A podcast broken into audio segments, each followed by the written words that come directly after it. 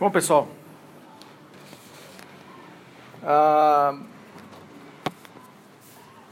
a gente vai conversar sobre paz nesse, nesses, nesses dias aí nos nossos próximos encontros. E a gente sabe que esse é um. Paz é, é, é, é um desejo que nós temos, né? Então, a, a, no meio de uma situação difícil, qualquer momento é fácil da gente dizer: tudo que eu queria agora era ter um, um pouquinho de paz. E a gente é, fala que tudo que eu queria agora é um pouquinho de paz, como se eu não pudesse ter uma vida toda de paz. Como se a gente já dizendo né, que a, a paz é uma coisa que já não. parece que falta, que está em falta, que é um artigo em falta. É, e a gente, no, no, na, na canção aí que o Vini cantou do, do Rapa, né? Em voz, não é paz, é medo. E a nossa conversa de hoje é, é em voz. E quantas vezes a gente silencia em nome da paz ou é, silencia para mascarar a paz, né? Dentro da gente está a, a, batalha, está a guerra, está tá a crise, está o medo, mas a gente silencia em nome da paz. A gente prefere não falar nada em nome da paz a gente faz a escolha do, do, do, disfarce da paz. Né? A gente vê, a gente sabe disso, né? a quantidade de, de farmácias que a gente tem na nossa cidade, por exemplo, é um, é um sinal disso. Né? A gente tem analgésico para tudo. Eu não sei se vocês têm reparado, mas a, a multiplicação de farmácias que a gente tem na nossa cidade é uma coisa impressionante. Né? Não tinha tanta farmácia assim. É, mas elas estão tomando conta, é impressionante como as, as, Ou era um negócio que dava muito dinheiro e a gente não sabia, ou está acontecendo alguma coisa que a gente não consegue explicar, é um fenômeno. Se a gente olhar a quantidade de farmácias grandes que a gente tem na nossa cidade. E, mas quando eu olho para isso, eu fico pensando sempre naquilo que uma farmácia representa, né? Ela representa a nossa incapacidade de, de lidar com qualquer coisa que incomode. A farmácia é uma representação disso, é um lugar onde a gente busca um, uma, né, um, um desodorante, né, busca um analgésico, busca um antibiótico, busca. De algum jeito a gente busca um jeito de ficar se sentindo melhor, né, busca uma máscara, busca né, alguma coisa para o cabelo, alguma coisa. A gente está buscando sempre alguma coisa na farmácia que é para a gente é, de, alguma, de alguma forma, escapar daquele sentimento que a gente sabe que está visitando a gente. Mas, é, olhando para esse, esse, lance da paz é, que a gente busca e às vezes a gente automatiza essa busca, né? a gente troca ela pelo disfarce, a gente troca por um. a gente busca num, ambi num ambiente mais. É, que, que traz aparente paz, né? A gente vê as pessoas entrando no, numa, numa igreja que está com a porta aberta o tempo todo porque aquele ambiente supostamente é um ambiente de paz. Talvez seja um ambiente de silêncio. E, e a gente consegue, num ambiente mais sacro assim, ficar naquele, naquela, naquela reflexão que a gente não consegue ter em outros lugares. Mas é, a gente acostuma olhar para a paz pelo lado oposto dela. A gente acostuma olhar para a paz na perspectiva da guerra. Então a gente está sempre olhando para a batalha. Né? Qual é o meu conflito?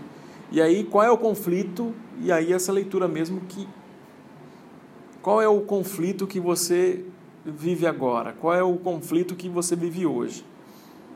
Conflito que a gente pode estar vivendo tem a ver com as nossas relações de trabalho, com as nossas relações de, de família, né? nossas relações de casamento.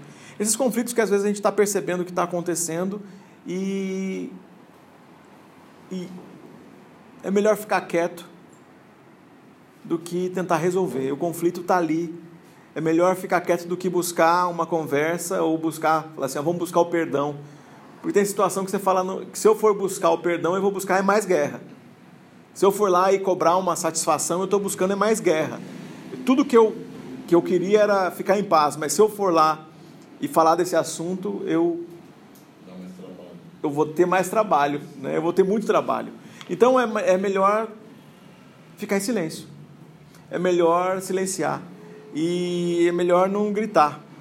E agora a gente percebe como essa algumas pessoas se relacionam com essa aproveitam desse medo e controlam e controlam a gente.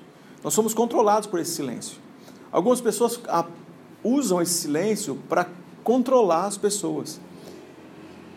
E esse silêncio ele é usado de uma forma manipuladora.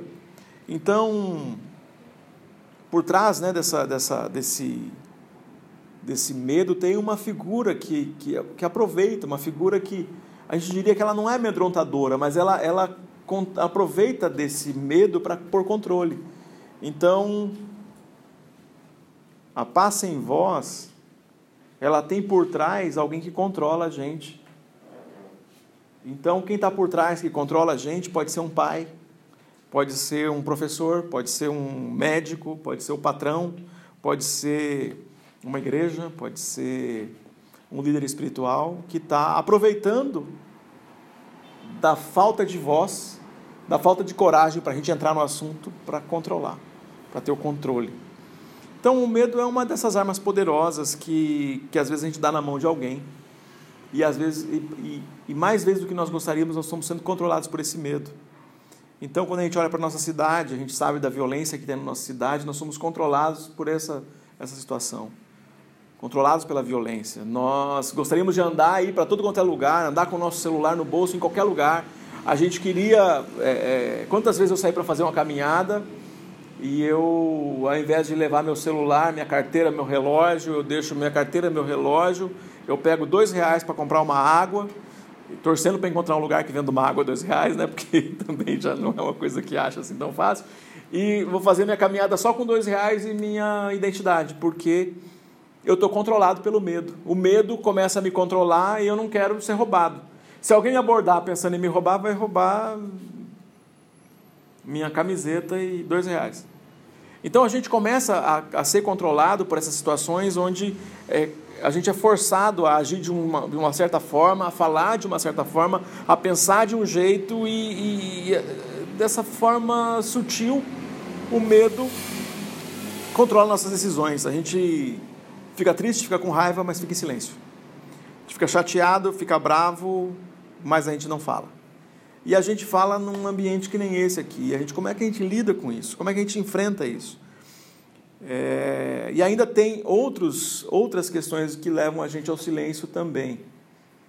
Questões que, estão, que são de ordem cultural, mas questões que são de ordem é, da, da, que, que passa do nosso controle. Teve uma situação que eu fiquei em silêncio. Em silêncio como resolver a questão. Eu não tinha como resolver a questão. É, Anos atrás pegou fogo na, na, na, na favela do, do, Piolho, na favela, é, é na favela do, do, Piolho, e a gente na, na comunidade que, que eu fazia parte na época, tava, a gente estava com, é, com um movimento lá para proteger as pessoas, para cuidar delas, e, e, a gente abrigou o pessoal que estava desabrigado desse incêndio e, e promoveu um cuidado para trazer roupas e mantimentos e tudo para cuidar dessas pessoas que perderam tudo no, no incêndio. Nossa igreja tinha um projeto social e a gente, através desse projeto social, conhecia muitas famílias de lá. Então, cuidando das famílias, das crianças, cuidando de todo mundo, tentando dar, dar um jeito. Tinha um chuveiro só para todo mundo, uma fila enorme para todo mundo tomar banho. E fazia, era um trabalho grande, fazia as refeições e tudo. E aí, numa das noites, uma, uma moça veio falar comigo. Ela não era, eu não conhecia essa moça. Essa moça parecia uns, uns 19, 20 anos, mas ela tinha 16 anos. Ela, eu, eu não conhecia essa moça, mas ela parecia com, com as meninas que nós atendíamos. Ela era, era parecida, então ela era prima de, das meninas que nós atendíamos no nosso projeto. Mas essa menina veio falar comigo e falou assim que ela, ela precisava de ajuda para ver quem ia garantir que ela, que ela conseguisse guardar o chão dela lá na favela. Quando uma favela pega fogo, as, as casas na favela têm dois, três andares e quando pega fogo tudo cai. Então, é, todo o chão é dividido, inclusive pelas pessoas que tinham casa em cima. Então o chão é dividido de novo, tem toda uma nova divisão, uma reconfiguração. E necessariamente os mais fracos, as mulheres que não têm é, filhos, homens, ou não têm marido, nessa hora elas perdem, porque os homens são mais fortes e ou eles se juntam e aí eles começam a impedir isso aí. Essa moça estava com esse problema. Essa moça queria é, pedir o pastor, o que, que eu faço para manter esse meu chão aqui? E eu não sabia o que fazer. Primeiro, para mim, parecia que ela era, era mais velha. E aí eu pensando, ah, vamos conversar. E daí ela fala que ela era menor. E depois fala que tem um problema de relacionamento familiar lá na, na, na favela. E os, os parentes dela não protegiam ela porque tinha um problema de relacionamento. Ela trabalhava num lugar longe de lá. E na hora que começa a conversar, ela falou assim: a única forma que tem para eu garantir meu chão é se eu ficar com um daqueles homens lá. É se eu dormir com um daqueles caras. Então era um menino de 16 anos. E eu falei, não, você não pode fazer isso e tal. Você, a gente tem que é, pensar numa outra coisa. Eu vou ligar para alguém aqui, para alguma família que possa te receber. Ela falou, mas eu, não, eu quero ter o meu lugar, minha casa. Eu tinha minha casa. Eu quero ter a minha casa. Eu não quero ir para a casa de outra pessoa. Eu quero ir para a minha casa. E aí liguei para uma, uma pessoa que falou sobre um abrigo, né, que tinha relacionamento com o conselho tutelar, falou sobre um abrigo e a pessoa me disse assim, olha, ela vai ficar abrigada, vai ser a pior experiência dela. Ela usa droga? Eu falei, não. Então, não, os, os abrigos que nós temos agora disponível nessa região não, não vai ser bom para ela. E a gente, e aí, tudo que eu tinha de informação naquele momento era que era um, uma total impotência diante disso. Então eu, ela, ela sai da minha sala, né? E eu, ela, ela chora na minha frente. Eu choro com ela, mas eu não tenho uma solução porque ela quer a casa dela e tudo que eu tinha de solução para ela era alguma coisa que não significava a casa dela e não significava um lugar para ela. Então, aquela situação de, de impotência que me fazia, é, apesar de pensar em muitas, em muitas tentativas de solução, ligar para uma pessoa, ligar para outra e tentar conversar e convencer ela que ela não tinha que fazer isso, nenhuma situação era uma situação de resposta que tirasse ela daquela angústia, tirasse ela daquela dor, tirasse ela daquela crise, daquela batalha, daquela guerra. Aquela menina foi embora e eu ali impotente. Eu creio que você já Todo mundo que está aqui já deve ter silenciado diante de alguma injustiça. Essa é uma situação de injustiça. E até hoje eu fico pensando qual é a peça desse quebra-cabeça que eu tinha que que eu podia colocar para como que eu poderia resolver isso. Então, diante de uma situação onde onde o mundo é cruel demais, onde o mundo é as, as mulheres sofrem mais do que os homens, claramente. A impotência do sofrimento humano estava ali para mim e para todo mundo, para quem eu contei, todo, ninguém, ninguém de nós sabia o que fazer, apesar da gente ter uma, uma experiência grande aí de, de, de soluções de, de conflitos e problemas de, de, de periferia. Naquela hora a gente não tinha o que fazer. Mas Jesus fala uma parada que é tão forte em João 14, 27, ele diz assim: Deixo-lhes a paz, a minha paz lhes dou, não dou como o mundo dá. Não se perturbe o seu coração, nem tenham medo.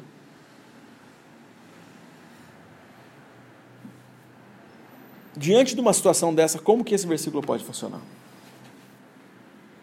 Diante de uma situação, como é que eu como é que essa situação pode funcionar? Porque eu posso, eu poderia ir lá naquele, naquele, naquele ambiente hostil. E como que eu vou? Meu coração se perturba com aquilo. Meu coração se perturba com o caos, com a crise. Bom, pensando de como é, é, Jesus lidou com isso no tempo dele. Mas antes de falar disso, queria ouvir de vocês aí. Alguém de vocês já enfrentou, já lidou? Quando eu fiquei falando aqui, você lembrou de alguma situação que te fez ficar em silêncio, te fez silenciar? uma situação de injustiça, uma situação de conflito que você ficou quieto, mas aquilo de vez em quando você lembra, fala que, que eu, como que eu poderia responder? Ou Às vezes a gente não sabe a resposta na hora, né? A gente responde depois. Né? Sabe aquelas discussões que a gente devia ter falado tal coisa?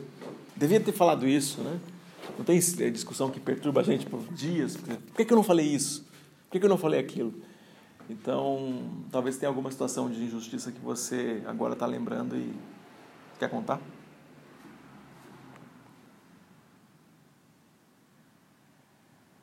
Eu me lembrei de várias.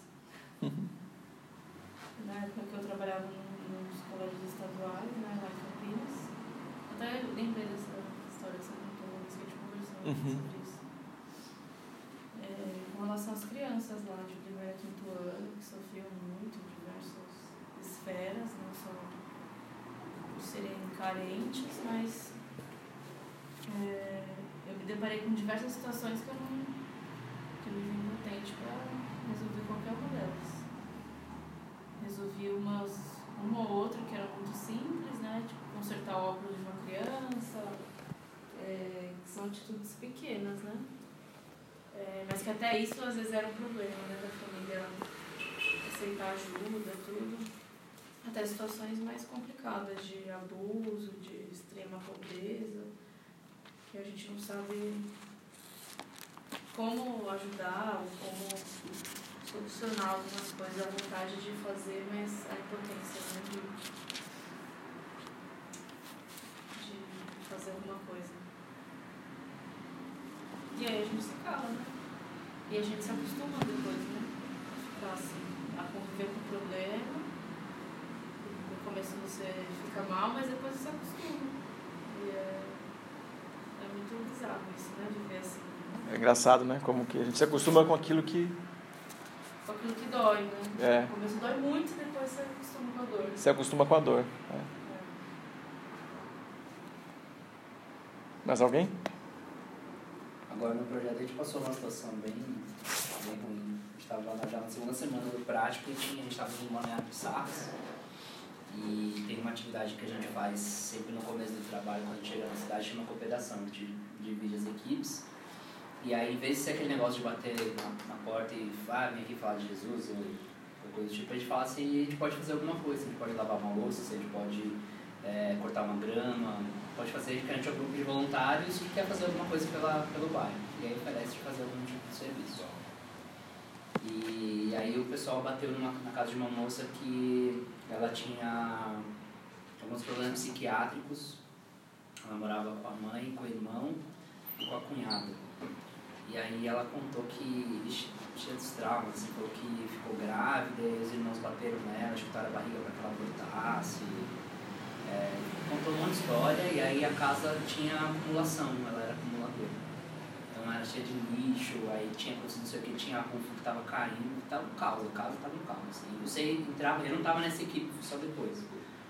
Você entrava na casa e você sentia uma coisa assim, seu ambiente não tem paz. E aí o pessoal combinou de ir lá, juntar mais gente e no dia seguinte para limpar a casa, pra dar uma geral mesmo, tirar os entulhos e tal. E aí ela aceitou. Aí eu fui no dia seguinte com, com, com o pessoal, a gente levou quase todos os meninos da equipe para ajudar. E a gente tinha uma carretinha, a gente fez umas três viagens da carretinha assim para limpar a casa. A gente a gente levou só de, de lixo de entulho, porque tem lixo que a caçamba não recebe. Então é o que é lixo comum ainda ficou separado, sei lá, um bolo de sacolas pretas assim, pro lixeiro levar no dia seguinte. E, e ela chegou depois, essa, essa moça que a gente que o pessoal conversou, ela chegou depois. E eu era o único líder que estava lá, né? E ela chegou já meio que brava, assim, já toda transtornada, e brigando com a mãe, brigando com a cunhada, não sei o que. A primeira coisa que ela me falou, ó, se eu soubesse que ia ser assim, eu nem falava pra vocês virem e tal. E aí a gente já tinha limpado quase tudo, né? A gente já não sabia mais o que não sabia nem o que responder pra ela. Aí tentei perguntar, mas o que, que aconteceu? A gente, posso te ajudar? Não sei, a gente tenta reverter alguma coisa que você acha que, que não tenha sido certo e tal. E ela não sabia o que falar, ela só estava transtornada. E começou a brigar na nossa frente com a mãe, com a cunhada, começou a expor umas coisas assim da casa, a cunhada que apanhava do irmão dela. E, e aí, eu, depois ela conseguiu se acalmar, a gente juntou, ela falou assim, ó, eu queria orar por vocês. E eu li esse versículo para ela. A gente fez uma oração, ela chorou, foi que ela se acalmou. E aí ela combinou de voltar, de ir até a igreja lá onde a gente estava para conversar com o pastor, aí o pastor já estava junto também, para conversar com o pastor e colocando mais duas meninas da equipe para acompanhar a conversa. Mas assim, tinha muita coisa para fazer que a gente não podia fazer. Então, a casa estava caindo aos pedaços e tinha um montão de coisa que a gente não tinha condição de fazer. É, arrumar um bufo, arrumar, sei lá, coisas assim que são mais estruturais e aí precisa de material, precisa de, de profissional. E a gente não tinha condições de fazer isso. Então, de não poder fazer isso e ao mesmo tempo não ter uma resposta mais. Ela já ia no CRAS, ela já tinha um acompanhamento e tal. E você fica meio assim. Ah, Deus, faz aí, porque eu não sei mais o que eu posso fazer. É. Mas ainda assim foi, pelo menos um momento onde tudo parou. De a, paz, a, paz, a paz pode ter chegado só naquele momento ali, mas pelo menos ali ela foi. Por um momento ela foi estabelecida. É. Na nesse, nesse texto, na hora que Jesus falou isso, Jesus fala, tem uma, uma, uma, uma conversa com os discípulos e a, ele fala, eu deixo para vocês um presente, a minha, a minha paz completa. E não é paz como o mundo dá. Aquele, aquela galera que estava ouvindo isso é o pessoal que estava acostumado com a, com a Pax Romana. Pax Romana é a, a mesma coisa que falar isso, né? No, nosso país hoje não está é, em guerra, mas ele também não está em paz. Agora, na questão da Pax Romana, era um império de guerra. É um império que estava o tempo todo em guerra. Então tinha soldados, legiões, o, o tempo todo os romanos andando por ali. Então naquela aquela região era uma região que tinha sido anexada, era um povo que estava controlado. Então a Pax Romana significava estrada, significava soldado, significava aquele movimento de controle. Então, na hora que a gente está falando, Jesus está falando assim: olha, o que esses caras chamam de paz é esse monte de soldado olhando a gente, vigiando a gente o tempo todo. O que esses caras estão falando que é paz é um império dominando sobre a gente. É um, a gente tendo nossos governantes subordinados e pagando tributo para um império. O que esses caras chamam de paz é construir uma estrada. Então, a paz que esses caras estão falando não é essa paz que eu dou para vocês, não. Não é esse presente que eu dou para vocês. Então, é o que vocês olham aqui, a paz que o mundo está dando para vocês é de um jeito que não tem nada a ver comigo. Não tem nada a ver com o que eu dou. Então, a paz aparente para aquele povo, para aquela, para aquele pessoal, tinha tinha sensação de guerra, tinha sensação de sofrimento. E a paz aparente para nós também. A paz que essa paz que a gente faz silêncio diante da, da crise, diante da dor, porque uma família dessa, né, que, que o Lucas contou a história para nós, uma família dessa precisa de um, um, um, tratamento que é uma, uma, uma intervenção de, de, que tem a ver com construir a casa, com construir relacionamentos, com uma coisa que você se sente tremendamente impotente, que você não tem o que fazer. Então Jesus está falando assim, olha, nesse ambiente de desconstrução, nesse ambiente de caos, nesse ambiente que está ruim, nessa situação de conflito, nessa tua empresa que deveria ter é, um comportamento ético e tem um comportamento de, de, de, de falta de ética, um comportamento de mentira, um comportamento de falsidade, para esse ambiente aí, eu vou dar paz para você, eu vou dar plena paz para você. Você vai ser, é mais ainda, você vai ser o meu emissário da paz. Quer dizer, você vai, vai ser aquele que representa a paz no lugar de conflito. Você vai carregar a paz em você. Então, é, Jesus oferece a paz para os seus discípulos de um jeito que a gente fica questionando: será que é possível experimentar isso? É, e aí, algumas, algumas características da é oferecida por Jesus. É, um, um quando a gente está agora, a gente está tão tocado por essa, essa situação que aconteceu em Brumadinho, mexe tanto com a gente, né? A catástrofe que aconteceu lá, tudo que aquela, aquela cidade agora representa, né? Então a gente está falando de, de, de crime de Brumadinho, né? O pessoal fala para a gente falar crime, para não falar catástrofe, falar crime. Catástrofe é terremoto. alguma coisa que a gente não controla, aquilo lá é um crime. Só que a gente vai falar crime de Brumadinho pro resto da nossa vida. Eu não sei se você tinha ouvido falar Brumadinho antes.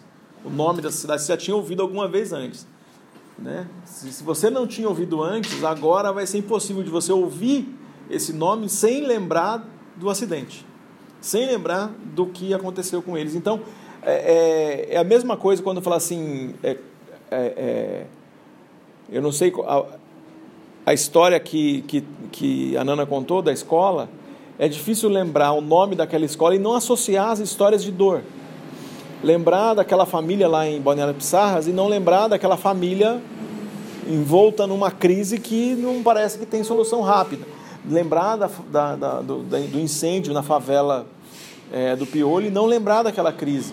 Então, quando a gente olha para tudo isso, você fala assim, mas como que a gente pode olhar para essa crise e, e, e, pensar qual é a solução? O abuso dos fortes, ele está acontecendo o tempo todo. O abuso de né, a, a mulher que, que, que sofre porque é agredida, as crianças que sofrem porque são agredidas, a, a moça adolescente que sofre sendo abusada. A nossa cidade está cheia de violência, de descaso, coisas que causam indignação, de coisas pequenas, de um buraco na, na, na, na rua, a falta de segurança para a gente fazer uma caminhada, essas coisas todas que deixam a gente indignado, essas coisas todas também deixam Deus indignado. Deus também fica indignado. Fala assim, mas como Deus fica irado, indignado? Pensar nessas coisas, né? Pensar como, por que, que Deus fica é, indignado. Então Deus, pensando nele, criou o homem à sua imagem e semelhança, e o homem escolhe ir por um caminho que não é de paz. E o homem escolhe por um caminho que é de, de batalha, de guerra, de conflito, de abuso do outro, de falta de ética, de mentira, de destruição. Descobre quem é o mais fraco e escraviza o que é mais fraco descobre quem é mais fraco, usa o medo para controlar o mais fraco, descobre a, a, a, a, moça enfraquecida, seja por causa de recursos, seja por causa. É, é, ela está sem a, a, energia vital dela é, com, com tudo que ela precisa e ela ainda é aviltada, é, esmagada na, na, na, na falta de, de de atenção básica que seus parentes deveriam dar, ela não ganha e ainda é abusada. Então Deus também fica indignado com os homens que, que aproveitam da, da, daquele que já sofre e a consequência é mais sofrimento. Então, diante dessas, dessas circunstâncias, o que, eu, o que eu posso fazer diante disso?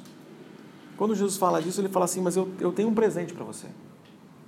No meio de tudo isso, eu tenho um presente para você. Eu tenho um jeito de você experimentar a paz mesmo no meio de tudo isso. E parece uma coisa meio. É, é... Como que isso pode chegar?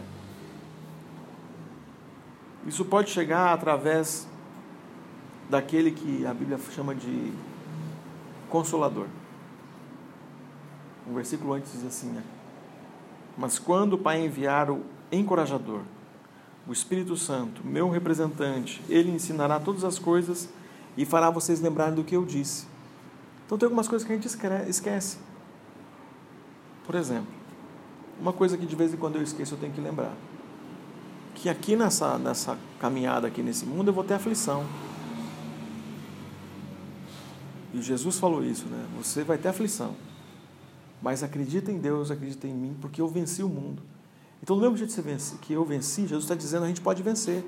Mas a gente não vai vencer na nossa força. A gente vai vencer no poder de Deus. Então, significa que em algumas circunstâncias a crise vai estar no nosso, no nosso redor, o caos vai estar no nosso redor e a paz vai estar aqui dentro. E a gente vai ter que pedir, Senhor, me dá paz. Eu não estou conseguindo experimentar ela, eu estou agoniado. Eu estou no meio de uma crise de ansiedade que está tomando conta, está me fazendo eu, eu achar que eu não vou vencer coisa nenhuma eu vou ficar irado e eu quero ficar irado, eu quero a vingança vai ser minha.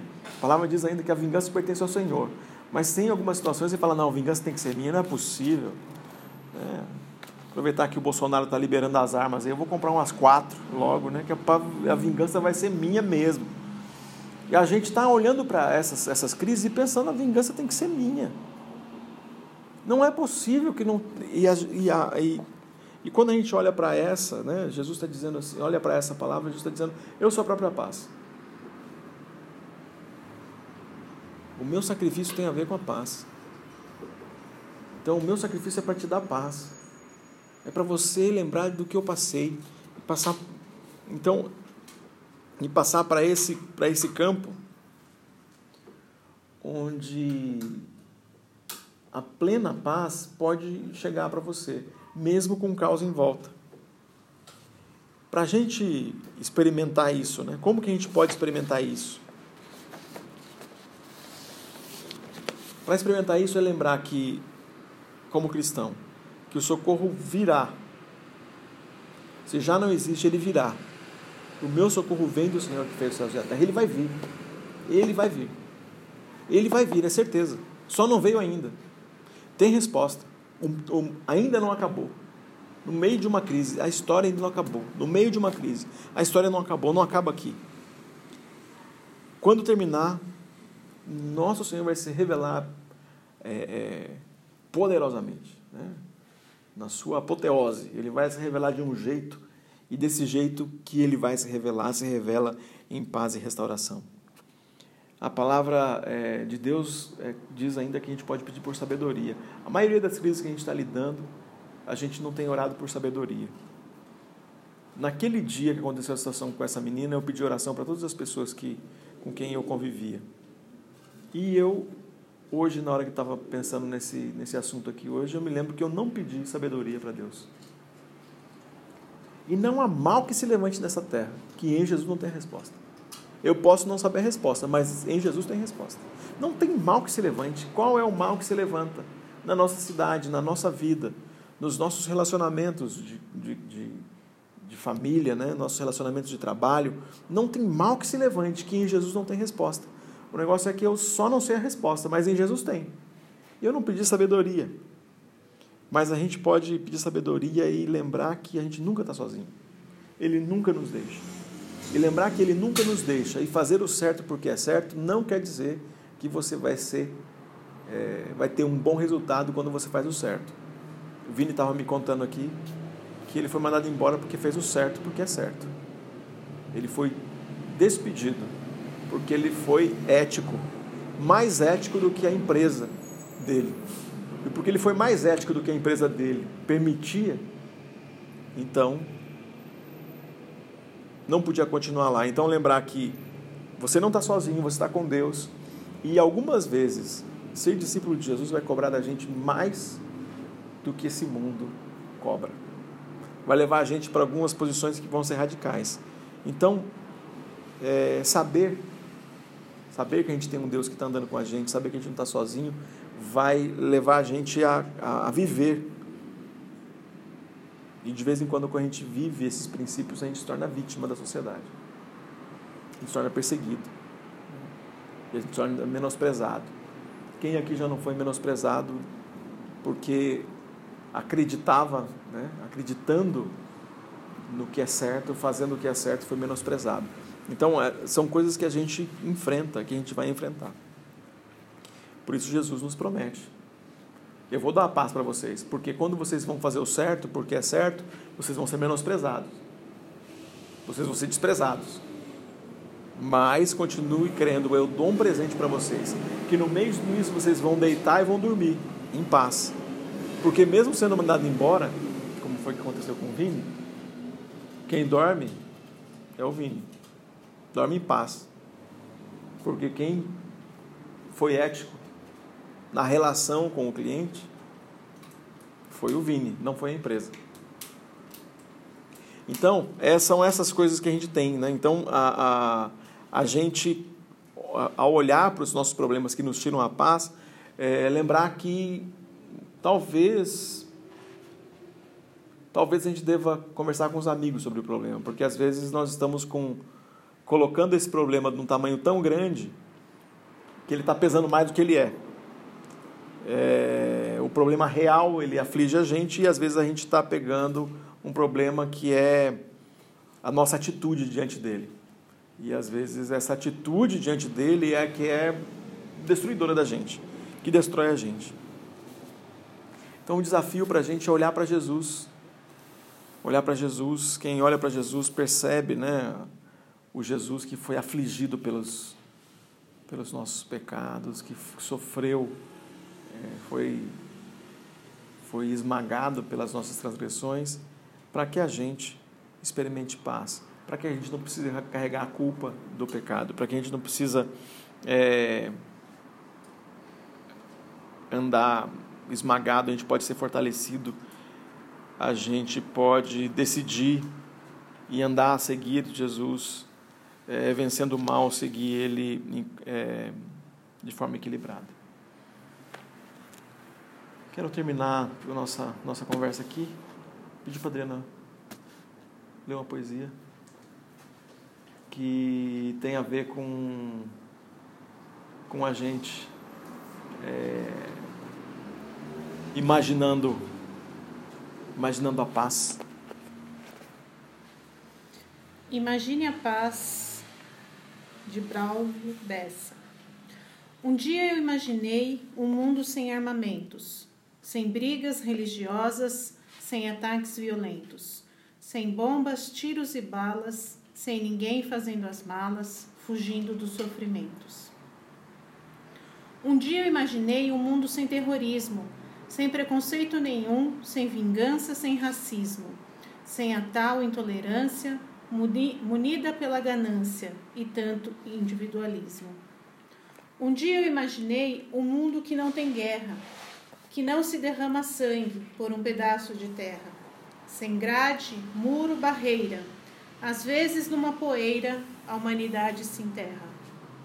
Um dia eu imaginei um mundo sem ditadores, um mundo sem julgamento desses falsos julgadores, que enche nossos caminhos com um monte de espinhos e arrancam nossas flores.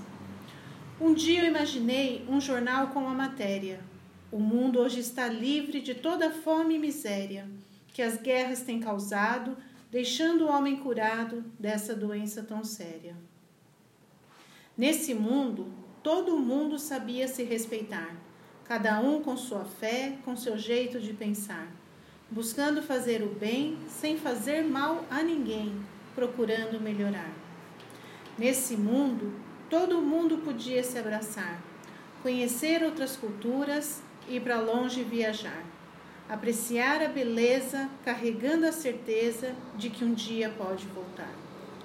Nesse mundo, todo mundo entendia o que era amar, repartia cada pão, fazia o bem sem cobrar, convivendo em harmonia e sempre que alguém caía, tinha alguém para levantar. Nesse mundo, todo mundo aprendeu a ajudar a olhar também para o outro com a missão de cuidar, com amor e alegria, e sempre que alguém sofria, tinha alguém para confortar. Parece até fantasia, difícil de acreditar. Há quem diga que é bobagem, que é loucura imaginar. Mas não perco a esperança, é imaginando a mudança que se começa a mudar. Imaginando a mudança que se começa a mudar. Eu não sei qual foi o conflito que você lembrou, que você pensou, que você sente, que mais tira paz. A situação que você lembra que mais pesa hoje. Se você colocar na balança, tiver que colocar a situação na balança, essa é a que mais pesa aquela que mais pesa. Lembra que para essa situação, a nossa oração é pedir sabedoria. Sabedoria Deus dá para todo mundo que pede. E aquele que pede é certeza que recebe. Então, quando a gente pede sabedoria, a gente tem sabedoria para lidar com isso. Mas a sabedoria para lidar com isso, não da forma é, que a gente tem lidado até aqui. Paz sem voz não é paz, é medo, diz a música. Mas para a gente viver a mudança que a gente ouviu na poesia, a gente precisa andar na direção dela. Então, a gente também precisa de sabedoria. Então, é uma combinação de coisas que, para experimentar a plena paz, ela, ela vem. Mas ela vem por uma combinação de coisas. O Espírito Santo de Deus não, não deu para a gente só, não vai dar só plena paz, mas vai dar paz para a gente lidar com as coisas. Eu não sei qual foi a, a, última vez que você entrou no conflito, que você perdeu a, o controle e entrou num ciclo de ira, mas a sabedoria e a paz que excede todo entendimento, ela vem com um apoio, presença pessoal de Deus, que é o Espírito Santo de Deus. Nessa, com essa presença, a gente tem poder, força para, de forma equilibrada, é, enfrentar o conflito. E, finalmente, experimentar a paz. Não a paz aparente, não a paz do silêncio, mas a paz que excede todo entendimento. Essa é um,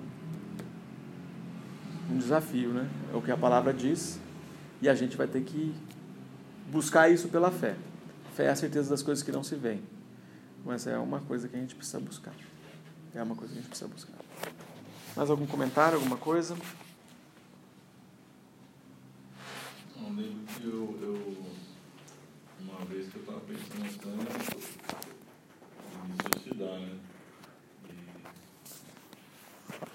E o Junior falou bem isso aí, né? Que eu contei para ele, ele, não sei se você lembra disso. E aí ele.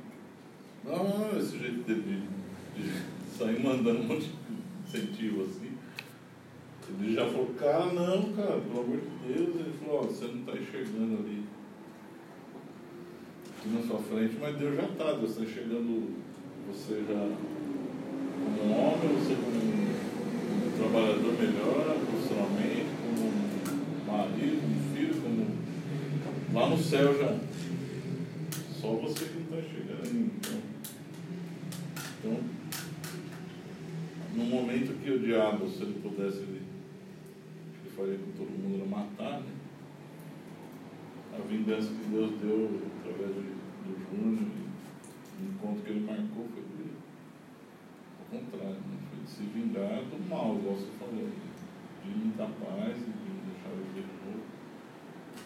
E não fazer nada daquilo, me incentivar. Era um momento também de total impotência, assim. Que eu acho que a gente precisa acreditar nisso e repreender mesmo, cara. Na hora da, de sentir essa pressão de, do mal, que é um pensamento ruim, não só de esse específico, mas acho que dá para a gente repreender. Né? Deus entra com essa vingança aí, mata qualquer moral. É. Chega a descer até por isso. Se não engano. Interessante o Vini falar isso que eu não tinha. Agora que ele começou a falar, que eu me lembrei que já teve momento dele. dele perder o prazer de viver, né? Mas quem já perdeu a paz a tal ponto sabe que tem, chega o dia que você, você não tem nem vontade de ficar vivo depois de, de alguma angústia que você passou, né? Ainda bem que a gente se relaciona com Deus que, Deus dá uma uma nova música, né? Um novo dia, uma nova chance, uma nova oportunidade, um outro jeito da gente ver a vida e é